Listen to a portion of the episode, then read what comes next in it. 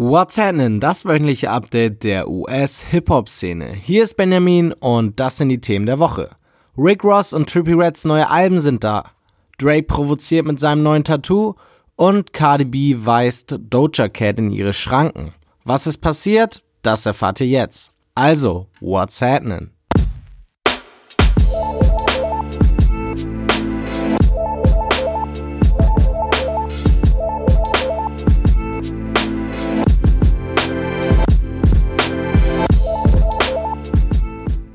Kommen wir auch gleich zu dem Beef zwischen Doja Cat und Cardi B.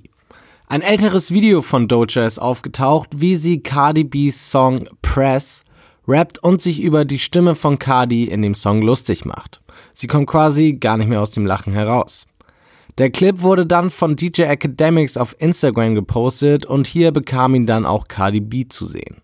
Die hält bekanntlich nie ein Blatt vor den Mund und kommentierte direkt mit Do anything for cloud und unterstellt Doja damit eine Cloud-Chaserin zu sein. Und dem schlossen sich dann auch viele von Cardis Fans an, die daraufhin Dojas Bilder dementsprechend kommentierten.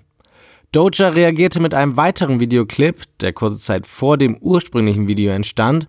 In diesem neuen Clip sieht man Doja, wie sie sagt, dass sie Cardi und auch den Song Press sehr feiert, nur die eine Stelle lustig findet typisch für die heutige Zeit, dass man bestimmte Aussagen aus einem Interview oder ähnliches herausschneidet und sie ohne Kontext veröffentlicht, um ein völlig falsches Bild zu zeichnen und um eine Kontroverse zu erzeugen.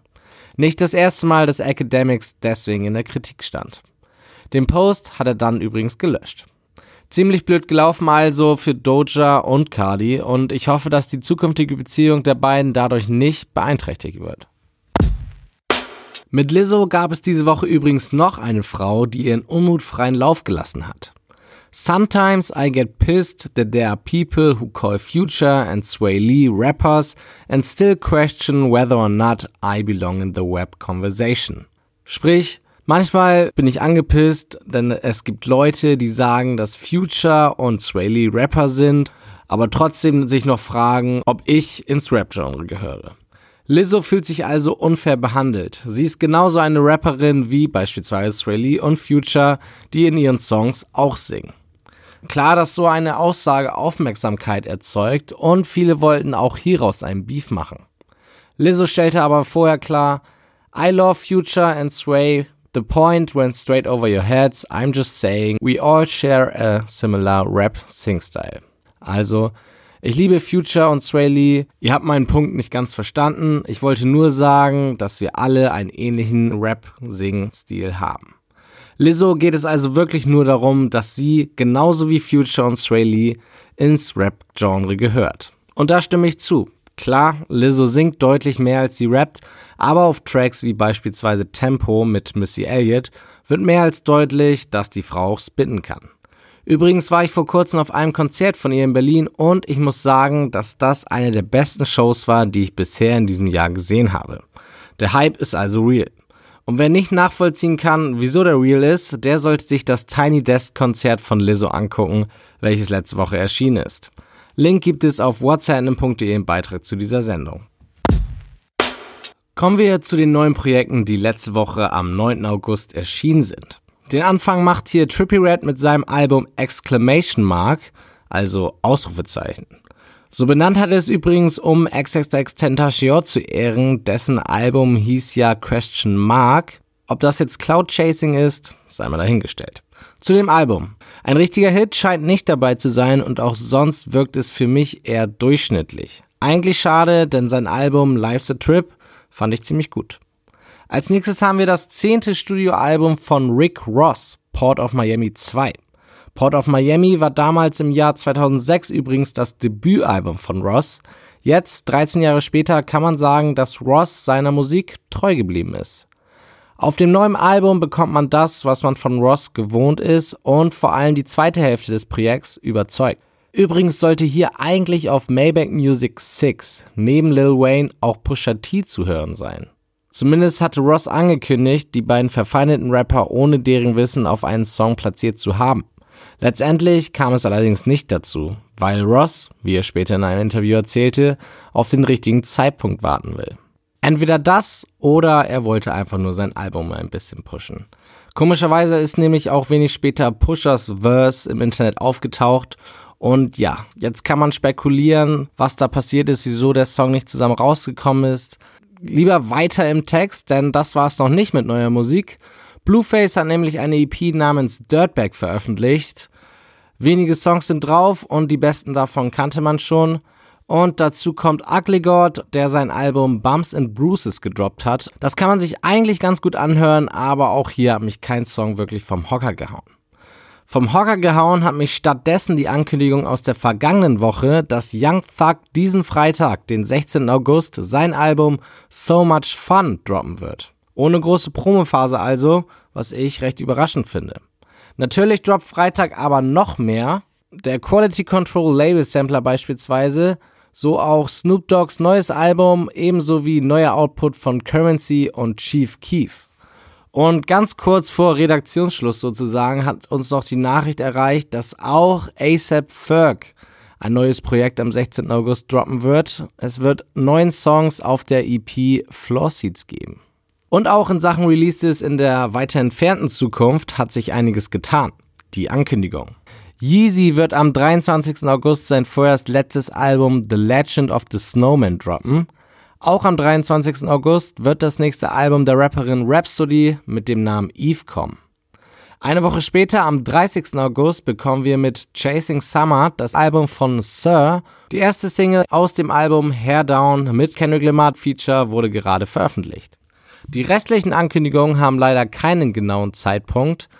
Earthgang haben angekündigt, dass ihr Album Mirrorland im September kommt und Lil Yachty meinte, dass sein nächstes Projekt irgendwann im Oktober veröffentlicht wird. Noch vager war die Ankündigung vom Tape Super Slimy 2. Hier hieß es nur Coming Soon. Der erste Teil des Collabo-Tapes von Future und Young Thug natürlich kam im Jahr 2017.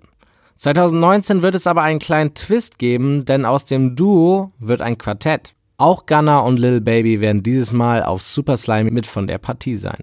Und zum Schluss noch eine etwas überraschende Ankündigung. YNW Melly will, trotz dem Fakt, dass er im Gefängnis sitzt, er wegen Mordes angeklagt wird und die Todesstrafe befürchten muss, bald ein Album droppen. Das wird auf jeden Fall Aufmerksamkeit erzeugen. Newsflash. Schockmoment für Young Miami von den City Girls. Anfang August wurde ihr Auto bei einem Drive-by von mehreren Kugeln getroffen.